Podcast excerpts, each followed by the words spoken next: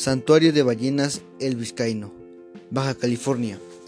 Datos del primer censo de la temporada de avistamiento de ballena gris 2019-2020 en el Pacífico mexicano, realizado por la Comisión Nacional de Áreas Naturales Protegidas, refiere que a la laguna de Ojo de Liebre han arribado 52 cetáceos, de los cuales 38 son hembras adultas y 14 ballenatos.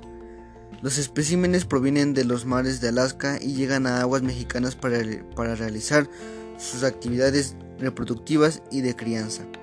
Durante la temporada de 2018 a 2019, en esa laguna que junto con la de San Ignacio conforman los dos santuarios ballenarios más importantes del mundo.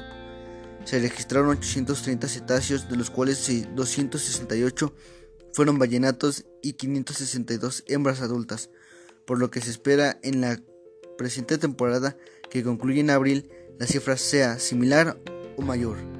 El impulso al turismo sustentable y la promoción de la observación de ballenas se realiza de acuerdo con la norma oficial mexicana NOM 131 Semarnat 2010, que establece los lineamientos y sus especificaciones para el desarrollo de actividades de observación de ballenas relativas a su protección y la conservación de su hábitat. La CONAMP apoya y trabaja en el fortalecimiento del turismo de observación de ballenas, actividad que permite la conservación de los ecosistemas y la diversidad biológica, además de aportar beneficios económicos para más de 2.650 personas de la localidad. Para esta temporada, la CONAMP emitió 59 autorizaciones a prestadores de servicios turísticos, entre cooperativas, pesqueras, ejidatarios y empresarios locales en los dos santuarios balleneros.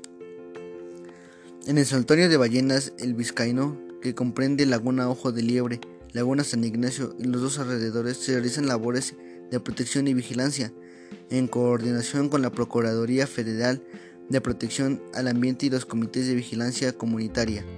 Además, se desarrollan actividades de monitoreo y educación ambiental.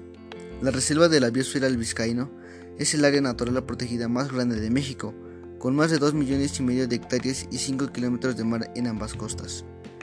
Entre las diversidades de cetáceos que existen, la ballena gris es de las especies más conocidas por su hábitat de nadar cerca de las costas, lo cual hace posible que miles de personas tengan la oportunidad de observarla con año con año. Así concluyo con esta noticia del santuario de ballenas El Vizcaíno.